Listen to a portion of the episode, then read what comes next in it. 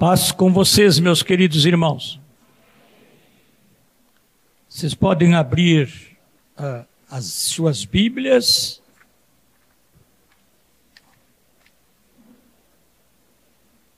No Evangelho de Mateus, primeiro capítulo, versículo 18.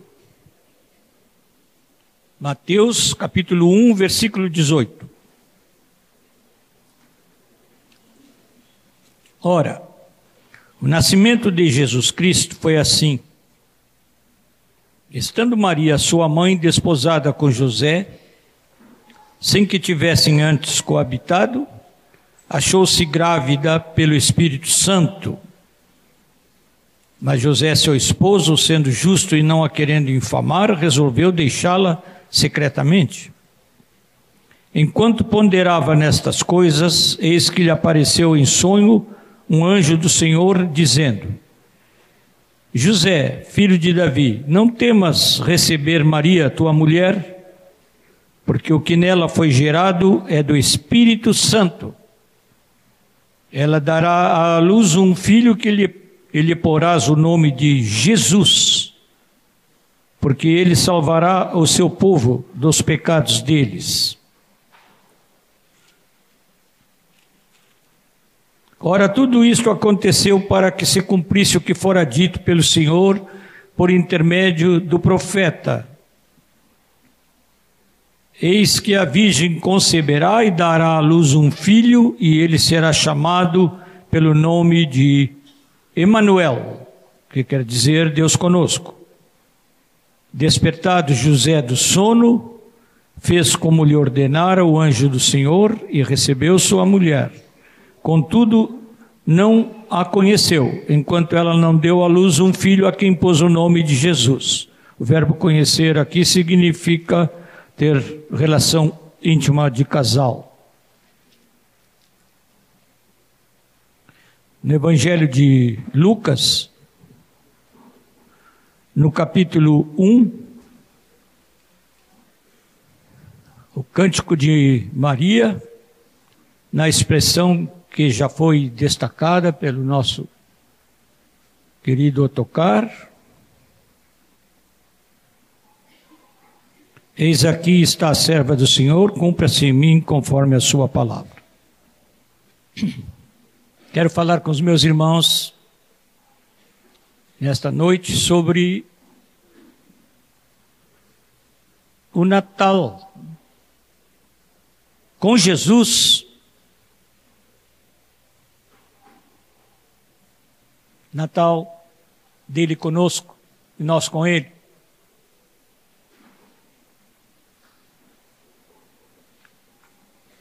O Natal tornou-se uma festa pagã.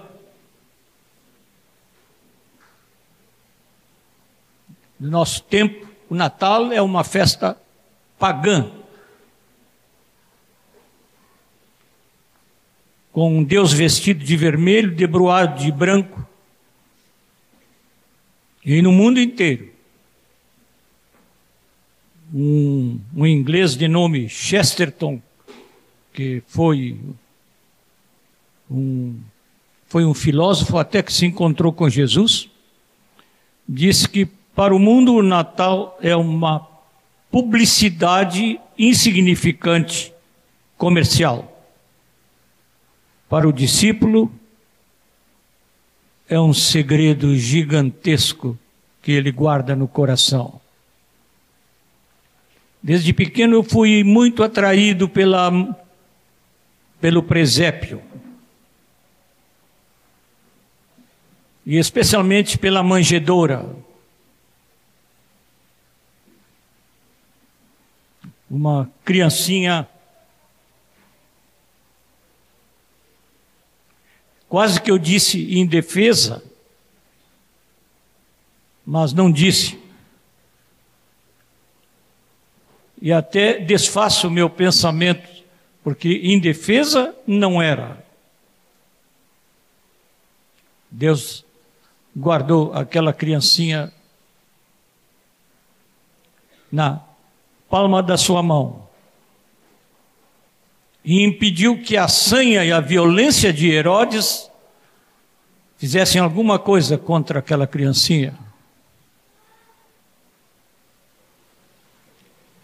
Comecei a ver no correr dos, dos tempos o Rei dos Reis deitando sua cabecinha no leito duro de uma manjedoura, um lugar de madeira feito para os animais comerem. Por isso se chama manjedoura.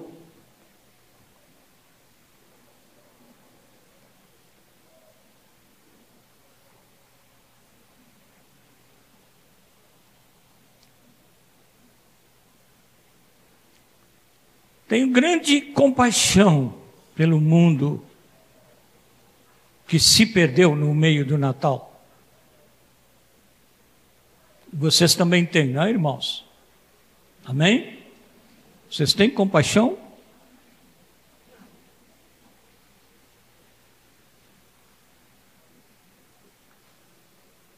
Usando essas palavras,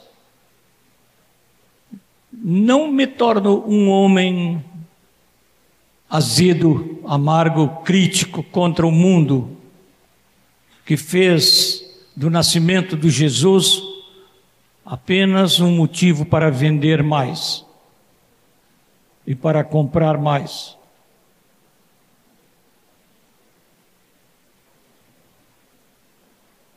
E não, tá, não há nada errado entre comprar e vender. Porque o problema é com o coração do mundo e das pessoas deste mundo.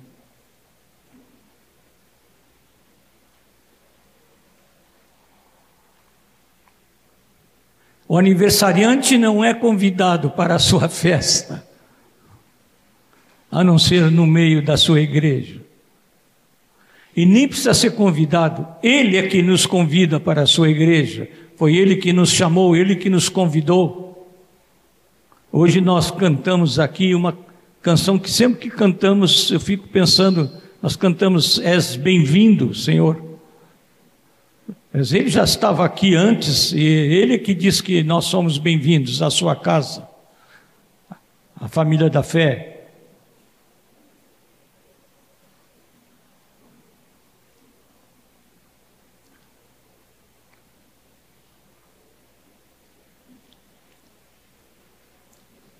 Os irmãos estão prontos para celebrar o nascimento de Jesus hoje? Amém? Estão prontos para celebrar o nascimento de Jesus amanhã? O ano inteiro? No seu coração? Maior evento da história da humanidade. Uma coisa maravilhosa. Deus em pessoa,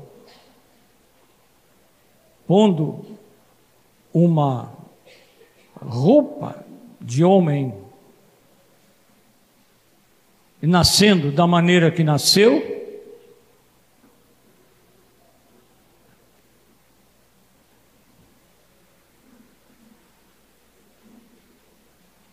vivendo da maneira que viveu, dividiu a história.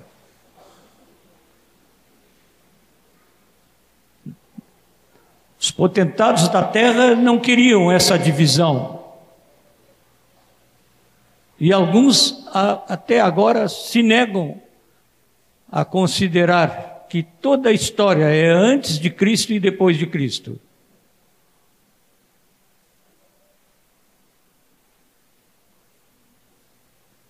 Mas o nascido em Belém, da Judéia, nos tempos do rei Herodes,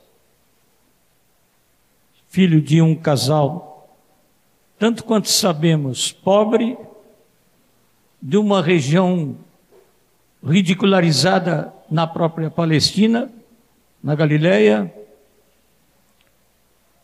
naquilo que os historiadores dizem na cidadezinha, se criou na cidadezinha que era como uma favela, cidade de Nazaré, e nasceu numa cidade que até hoje é uma cidade pequena, perto de Jerusalém. Esse é o nosso amado Jesus. O nosso amado Jesus. O nosso Salvador e Senhor. A manifestação primeira dele foi para uma quase menina, como lemos há pouco. Uma quase menina.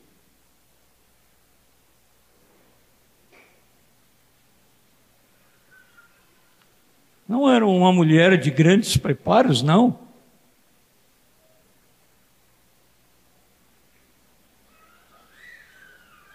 Mas conhecia o Deus de amor, e Deus a escolheu para a mãe do Salvador. Que coração! Que coração não devia ter Maria, que conhecida pelo Senhor, o Senhor a escolheu lá em Nazaré para fazê-la vir com seu marido, recém-unidos, de lá até Belém. Que coisa Deus fez, amados, por amor de nós. Acho melhor vocês parabenizarem uns aos outros pelo que Deus fez. Pode começar a parabenizar quem está perto de você. Nascimento de Jesus é lugar de, é momento de grande alegria.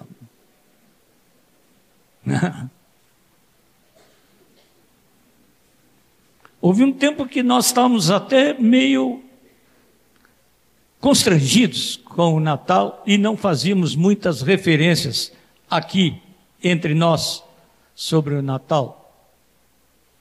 Bobagem nossa. Ninguém sabe a data do nascimento de Jesus. Uns dizem que era 25 de março, Outros começaram a calcular a visita dos magos para poder descobrir a data do nascimento de Jesus. Ninguém sabe. 25 é simplesmente uma coisa que os homens criaram. 25 de dezembro, uma coisa que os homens criaram. Para nós não é nada importante isso. O importante é que ele dividiu a história. Ele veio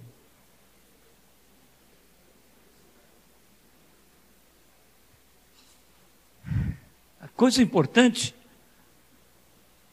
é que Deus nos disse nele, na pessoa de Jesus, ele me disse, ele disse para vocês: Eu te amo. Isso, isso é maravilhoso. Deus do universo dizer para a gente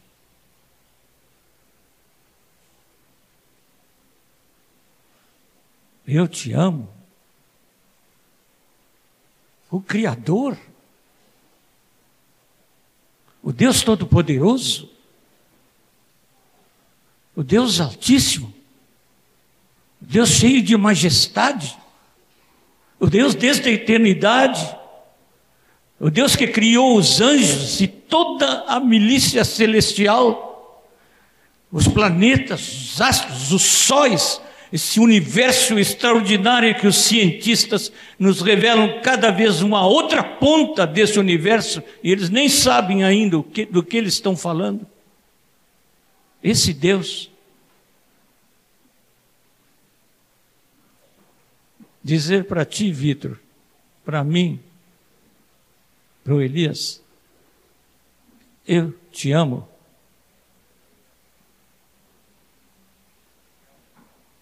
É boa hora a gente dizer um pros, uns para os outros: Deus te ama. Pode dizer. Quero fazer uma pergunta para os meus irmãos. Os irmãos querem fazer querem celebrar o Natal de acordo com a vontade do Senhor? Quantos querem? Bem, acho que o teu marido não quer, ele não se manifesta. Então façam do Natal, façam do Natal de todos os dias a oportunidade da celebração do nascimento de Jesus, vivendo em amor. Vivendo em amor. Jesus teve uma conversa com um homem que o procurou à noite, e os irmãos lembram o nome dele, Nicodemos.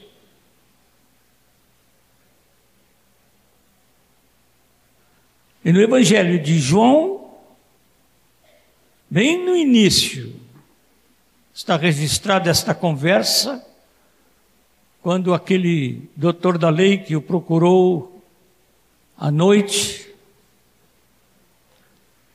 sabe lá com que ansiedades no coração,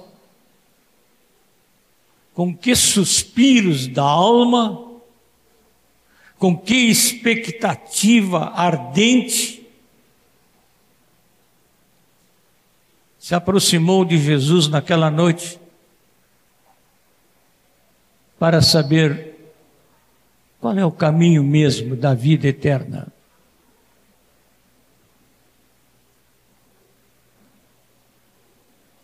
E Jesus lhe disse as palavras que todo mundo aqui sabe bem. Se não todos, quase todos nós sabemos muito bem. João 13,16. Podemos dizer juntos? Deus amou o mundo, maneira que deu o seu Filho unigênito, para que todo aquele que nele crê não pereça, mas tenha a vida eterna. Aqui, nestas palavras de Jesus, tem uma coisa definitiva. De tal maneira. Os irmãos têm pensado nessa palavra? Deus amou o mundo de tal maneira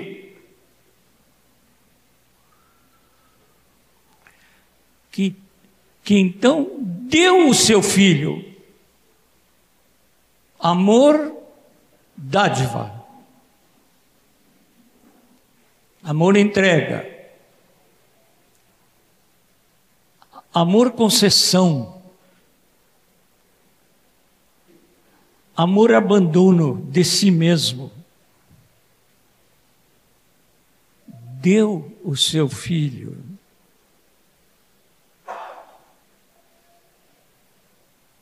Deus me, me fez, a mim e a Liginha, pais de quatro crianças.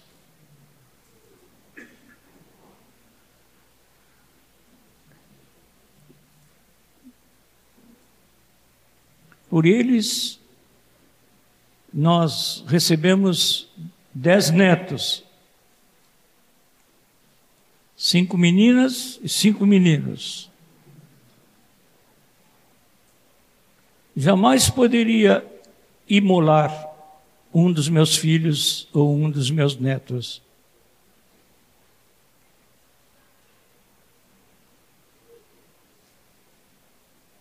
Mas Deus imolou seu filho unigênito, o único, por amor. Esse é Natal. É isto que é o Natal. Nós amamos de tal maneira. Tem alguém em necessidade, um irmão, um vizinho, um amigo, um estranho.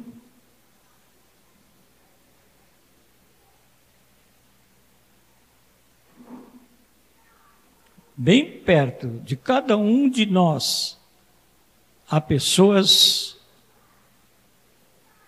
que não conhecem esse amor. De tal maneira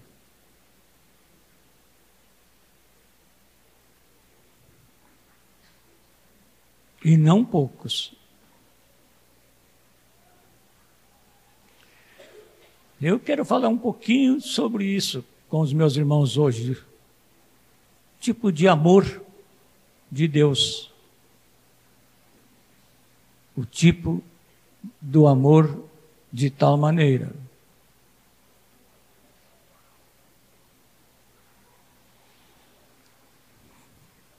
E peço ao Senhor que toque qualquer dos irmãos, alguns irmãos, ambiciosamente pediria que Deus tocasse todos os irmãos e irmãs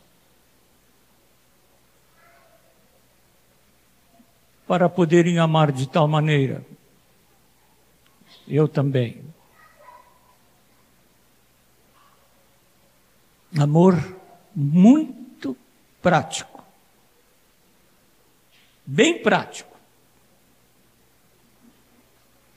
É interessante a palavra de João, na sua primeira carta, e no primeiro capítulo de João, eh, não, na primeira carta, mas no terceiro capítulo de João, ele é chamado na igreja de apóstolo do amor, porque reclinava no ombro de Jesus na hora da ceia. Ele diz: Filhinhos, não amemos de palavra, nem de língua, mas na nossa tradução diz de fato e de verdade. Mas na língua em que foi escrito o Novo Testamento, a palavra é um pouquinho diferente. Diz: Filhinhos, não amemos de palavra nem de língua, mas em fato e em verdade. É bom a gente dizer para quem a gente ama, dizer: Eu te amo. Há pouco nós dissemos assim: Deus te ama. Mas está na hora de dizermos uns para os outros: Eu te amo especialmente os casais, mas todos nós. O Taylor, eu te amo. Ô meu irmão, eu te amo. Aleluia. Aleluia. Eu te amo. Acorda. Eu te amo. Muito amado. Muito amado. Perdão pelos óculos. te amo. Eu não, não te conheço. Mas eu me conheço. Eu sei. Mas tu, tu deve me conhecer. O problema com vocês não é dar a palavra, o problema é fazer vocês pararem. Mas eu também não paro. Quando o meu filho Marcos, que é pastor lá em Salvador, era bem pequeno, devia ter uns dois anos e meio, mais ou menos, eu calculo. Ali já perguntou para ele quanto é que ele nos amava. E ele disse assim: nossa casa era uma casa pequena, e os cômodos da casa eram pequenos, e o quarto dele era bem pequeno. Aí eu, a mãe perguntou: quanto é que você ama o papai e a mamãe? E ele respondeu: do tamanho do chão da rua. Porque o chão que ele conhecia era muito, muito pequeno e muito limitado. Aquele meu filho sempre foi muito especial nas expressões dele. Um dia, há anos atrás, eu estava falando com o Pai Celeste e eu disse, lembrei do Marcos e disse para o Senhor: Senhor, eu te amo do tamanho do chão da rua. E, e ele me disse: Mas eu te amo do tamanho do chão do universo.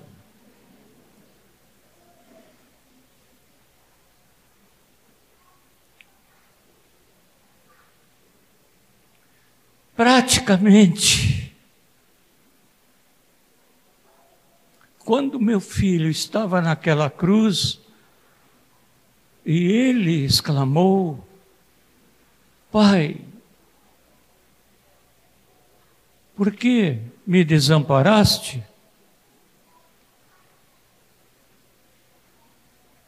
Eu, eu não pude dizer para ele na hora. Por quê? Porque ele estava no teu lugar, tomando o teu lugar naquela cruz. E eu não tinha como dizer isso para ele.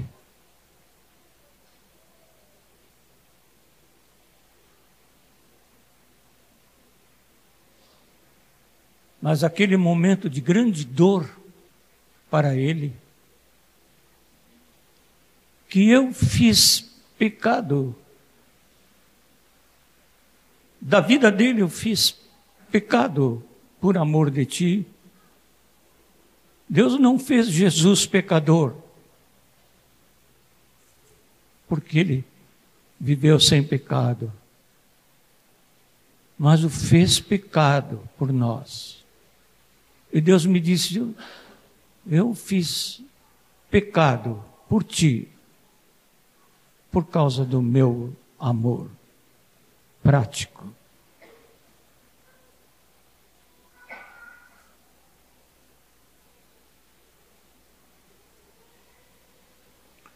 Alguns amam a todos em geral, mas não amam a ninguém em particular. Que perigo! Na igreja cantamos muito sobre o amor.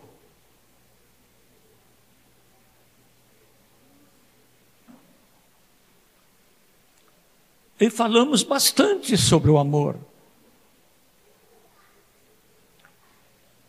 E me dói o coração de dizer para a querida igreja que nós precisamos, assim mesmo, nos arrepender de tão pouco que nós amamos.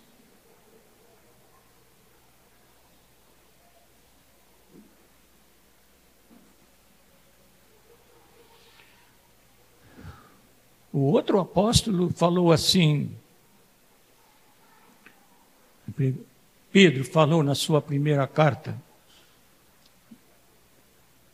tendo purificado a vossa alma pela obediência à verdade, tendo em vista o amor fraternal, não fingido, amai-vos de coração uns aos outros ardentemente.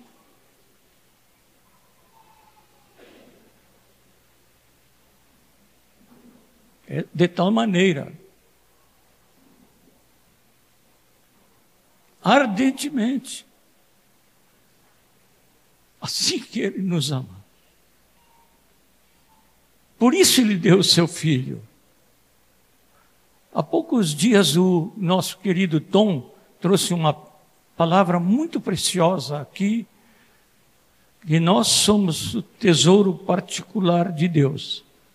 Mas bem naquela hora que o Tom falou isso, eh, o Tom chegou a fazer referência de um, não sei se de um baú, de um baú com moedas, né? Preciosa, que Deus considera o seu tesouro. Porque ele diz: Vós sois o meu tesouro particular.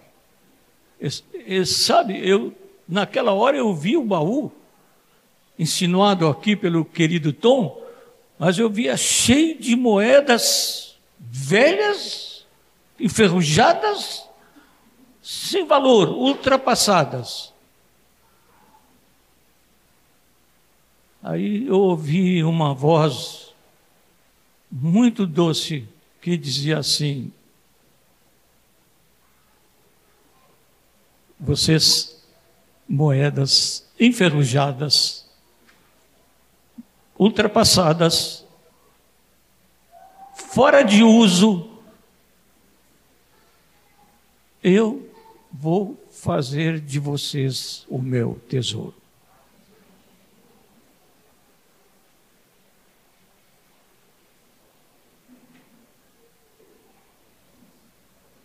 É um amor que não é só um amor prático, mas um amor redentor.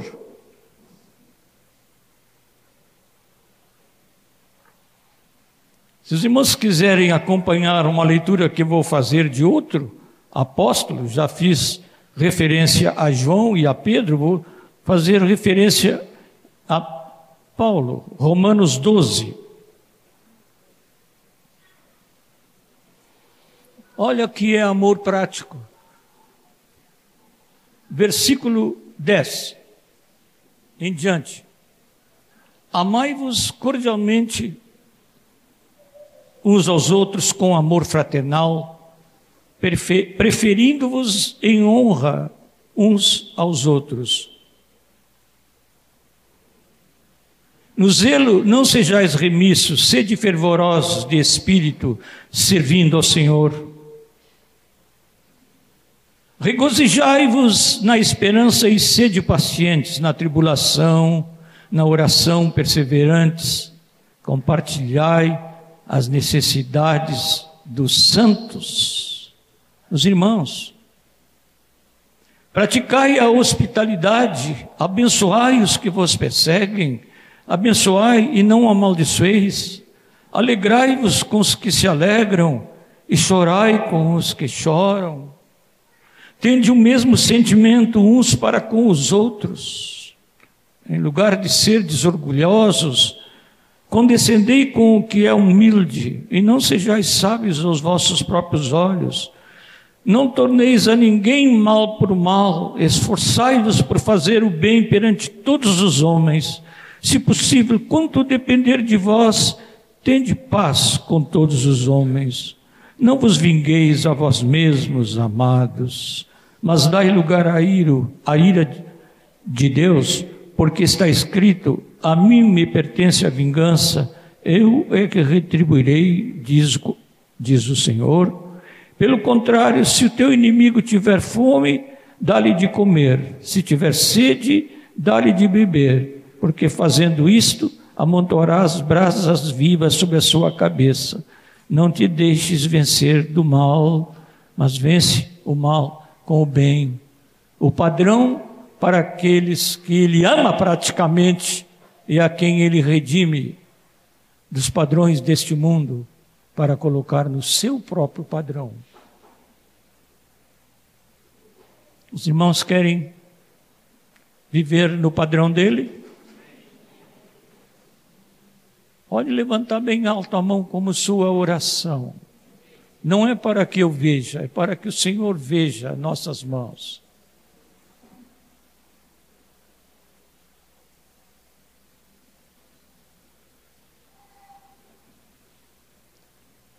Obrigado, Senhor, porque tu nos dizes para nós amarmos uns aos outros assim como tu nos amas.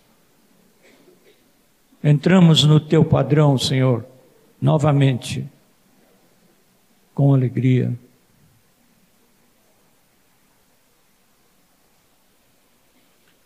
Que Jesus fez naquela cruz, nos livrou do pecado, da culpa, da ansiedade, da derrota, da morte e do inferno. Há entre os meus irmãos alguém ansioso? A libertação está em casa, aqui. Um nenê pode estar ansioso, mas não você.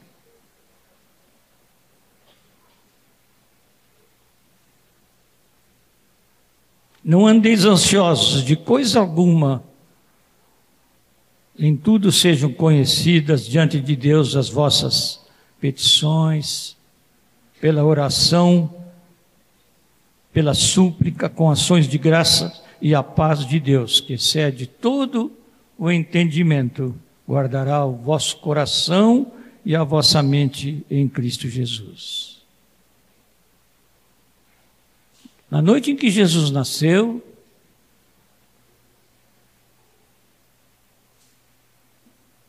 o anjo que anunciou o nascimento, disse uma coisa muito preciosa. O ano passado me recordo que eu lembrei disso perto do Natal. O anjo disse: Ele não disse, olha, nasceu uma criancinha lá em Belém, é bom vocês irem lá. Não, o anjo não falou assim. Ele disse: Hoje Assim que nós anunciamos o nascimento de uma criança, nasceu o filhinho do fulano, nasceu o filhinho da irmã, ou a filhinha. Eles não falaram assim, o anjo não falou assim. A alegria dos anjos foi dizer por, pelo porta-voz o que falou. O anjo que falou disse: Hoje vos nasceu. Nasceu para nós. Nunca se anuncia assim o nascimento das crianças, embora os pais ganhem um presente mesmo quando nasce um filhinho, uma filhinha. Mas o anjo disse isso: hoje vos nasceu para as pessoas mais simples, os pastores que cuidavam nos campos das ovelhas na vigília da noite. A vigília da noite era para os menos remunerados de todos os trabalhadores, muito mal pagos, e nem podiam dormir, tinham que cuidar do rebanho. Para essas pessoas pobres, desprezadas, simples, o anjo disse: Hoje vos nasceu. Vocês, não, vocês e eu não precisamos andar em nenhum tipo de ansiedade, porque ele nasceu para nós.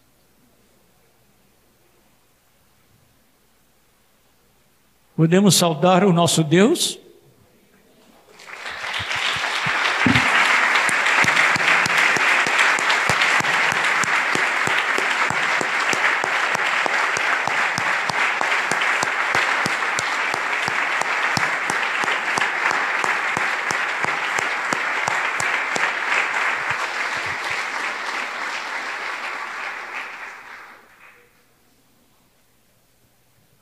Mas o amor de Deus não é só um amor prático assim por nós, redentor, mas nós podemos contar com a vitória desse amor. A vitória do amor de Deus.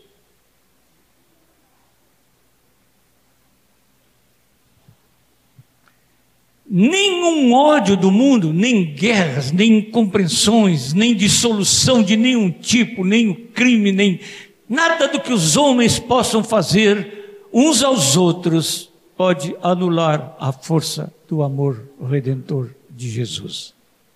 Nada.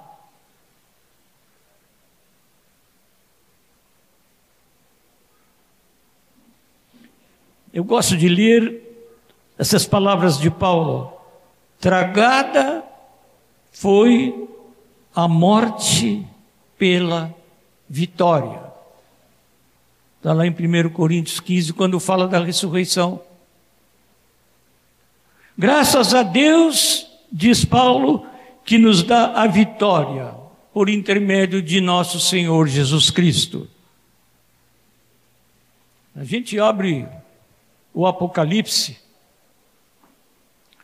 e, e vê nas cartas que estão lá de Jesus para a igreja uma expressão repetida ao fim de cada carta, bem no fim de cada carta. Ali está o que, que nós devemos ser aqui no mundo.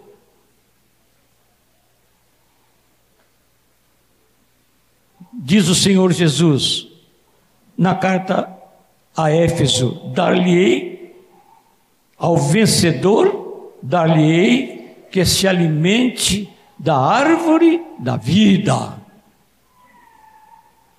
Ele é a vida. Para a carta, na carta para a igreja de Esmirna, ele diz: o vencedor de nenhum modo sofrerá dano da segunda morte.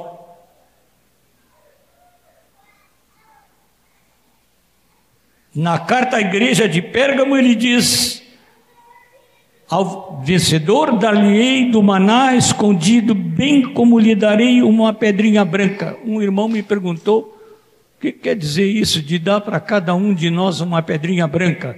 Isso se refere a um, um tribunal do tempo. Os juízes recebiam pedras negras e pedras brancas.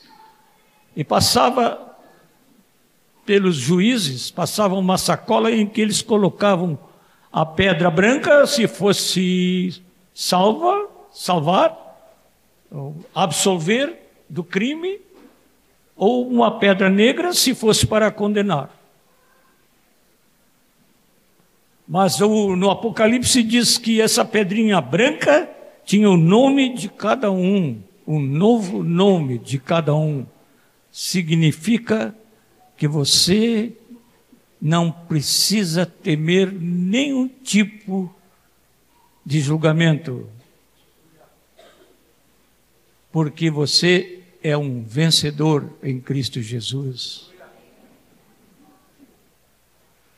Na igreja de Tiatira, ele diz: ao vencedor eu lhe darei autoridade sobre as nações. Eu confesso para os irmãos que eu não sei bem o que é isso, senão assim, alguma forma de autoridade no reino milenar. Mas eu não sei explicar bem, mas eu sei que ele prometeu isso. Vocês confiam na promessa dele? Ao vencedor. O vencedor, diz ele à igreja de Sardes, será vestido de vestiduras brancas, de modo nenhum apagarei o seu nome do livro da vida. Pelo contrário, confessarei o seu nome diante do meu Pai e diante dos seus anjos. Você confessa aqui o nome de Jesus e ele vai confessar o seu nome diante do Pai e diante dos seus anjos, o vencedor. A igreja de Filadélfia, na carta à igreja de Filadélfia, diz assim, bem ao final: Ao vencedor, faloei coluna do santuário do meu Deus. Você vai servir de tal maneira no reino aqui, que você vai ser coluna do reino lá.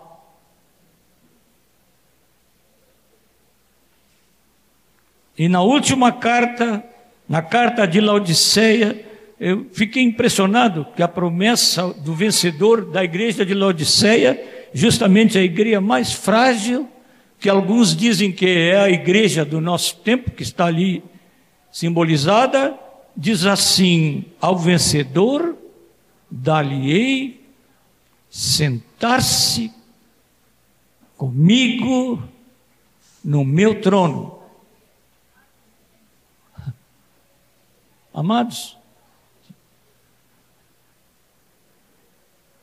hoje nós estamos cantando aqui que nós queremos é nos humilhar diante do Senhor.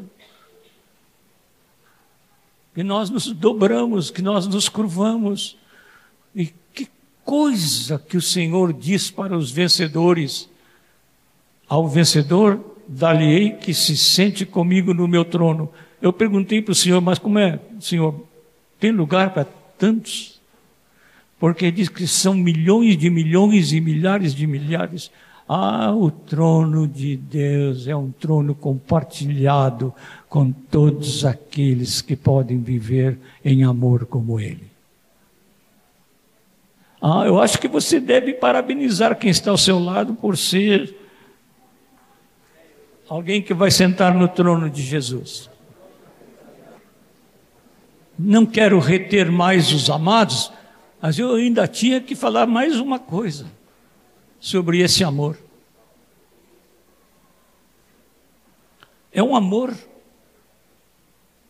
revelado em Jesus, é o amor glorificador.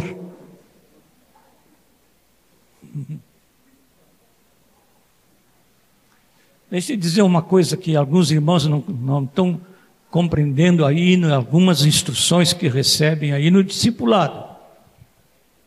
A salvação não é o perdão dos pecados. Ah, meus amados.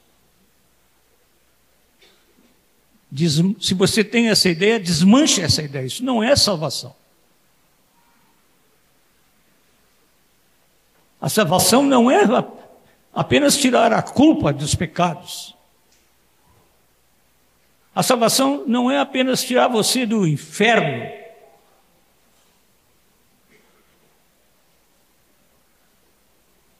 A salvação não é apenas acender uma luz para você que andava nas trevas.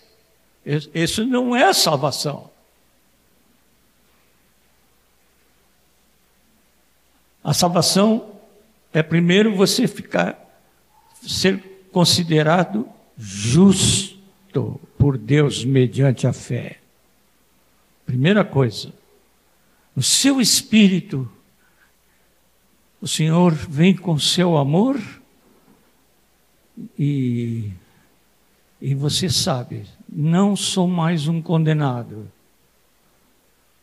Apesar de tudo que eu fiz e de tudo que sou, sou justificado por aquele que derramou seu sangue no meu lugar. Ah, só o começo da salvação, no seu espírito, lá bem no interior, o começo da salvação, você é justificado no espírito. E aí começa uma vida diferente. E eu vou falar uma coisa séria para os irmãos que estão aqui na palavra de Deus. É um problema com a nossa alma. Nossa alma é a razão,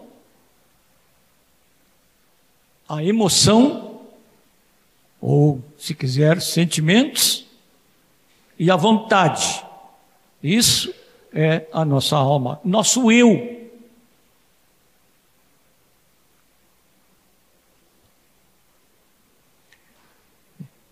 E Deus está esperando que a nossa alma seja santificada.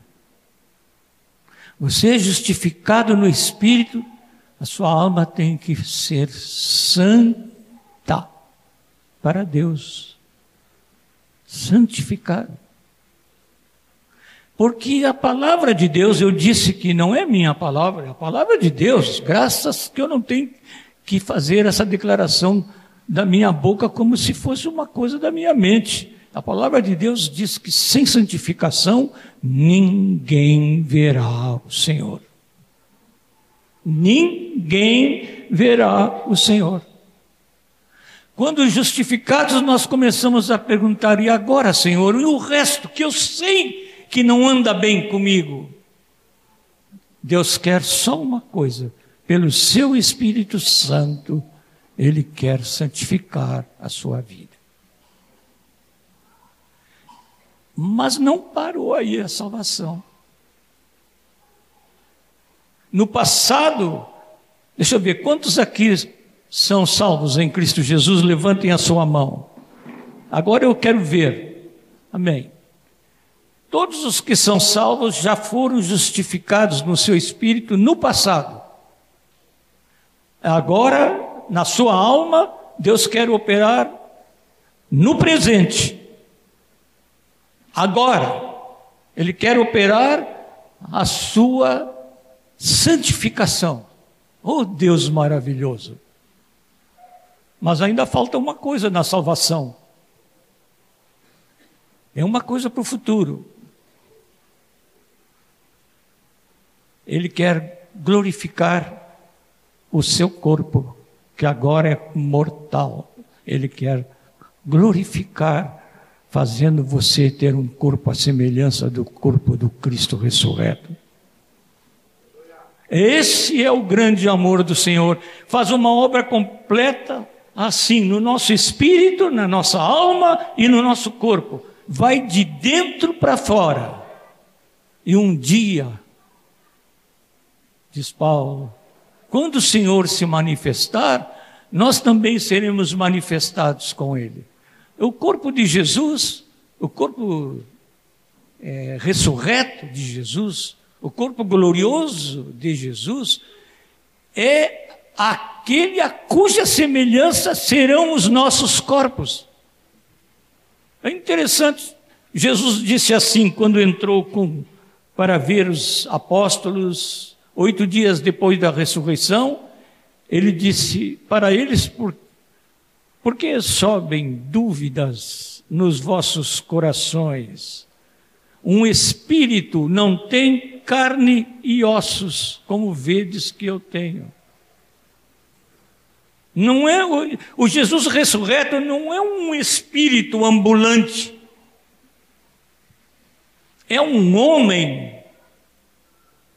É Deus homem ressurreto com um corpo que pode comer. Lucas faz questão de acentuar isso, tanto no Evangelho como no livro de Atos, que ele comeu na presença deles. Passou 40, di 40 dias comendo na presença deles, dando evidência de uma ressurreição do seu corpo.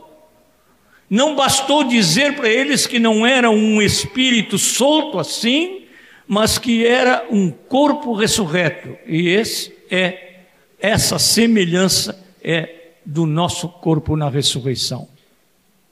Nosso Deus tem um amor pronto para glorificar aqueles que são seus.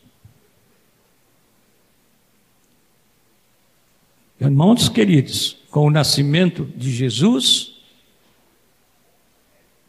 Deus chegou aqui na terra de uma forma diferente.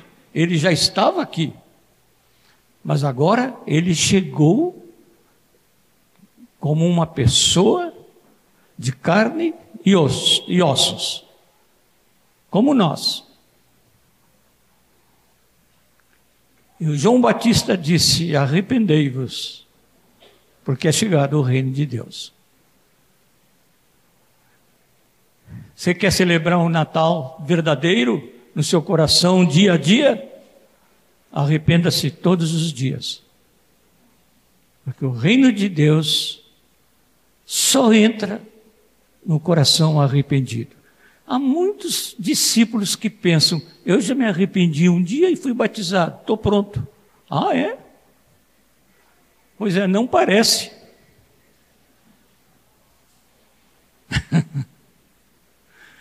alguém, alguém traduziu mal o texto que diz que Deus salvou para que não, não pereça mas tem a vida eterna, ele traduziu assim: não parece, mas tem a vida eterna.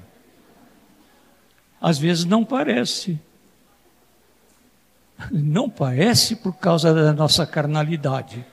E é por isso que a nossa vida com o Senhor, que assim nos ama, deve ser de constante busca dele para ele nos revelar do que nós temos que nos arrepender. Os irmãos querem viver uma vida de arrependimento? Pai, nós não temos palavras para agradecer o teu amor, Senhor. Nós podemos ficar aqui desde agora, a noite inteira, até amanhã, cantando para ti. Não poderíamos agradecer devidamente a alegria de conhecer o teu amor, a alegria de conhecer aquele por meio de quem veio paz ao nosso coração. A alegria de sermos contados como os teus que tu queres tratar até que sejamos completamente vencedores. até sentar contigo no teu trono. Nós não temos, Senhor, como agradecer. Mas nós falamos, falamos hoje como Maria. Aqui está o teu servo, a tua serva. Cumpra-se em mim conforme a tua palavra. Faz o que tu quiseres, Senhor, com a tua igreja. Renova a tua igreja em nossa cidade. Renova a tua igreja em nosso país. Renova a tua igreja no mundo inteiro para uma celebração do amor de tal maneira. Em nome dele, em nome do teu filho, em nome de Jesus, em nome do amado do nosso coração. Amém.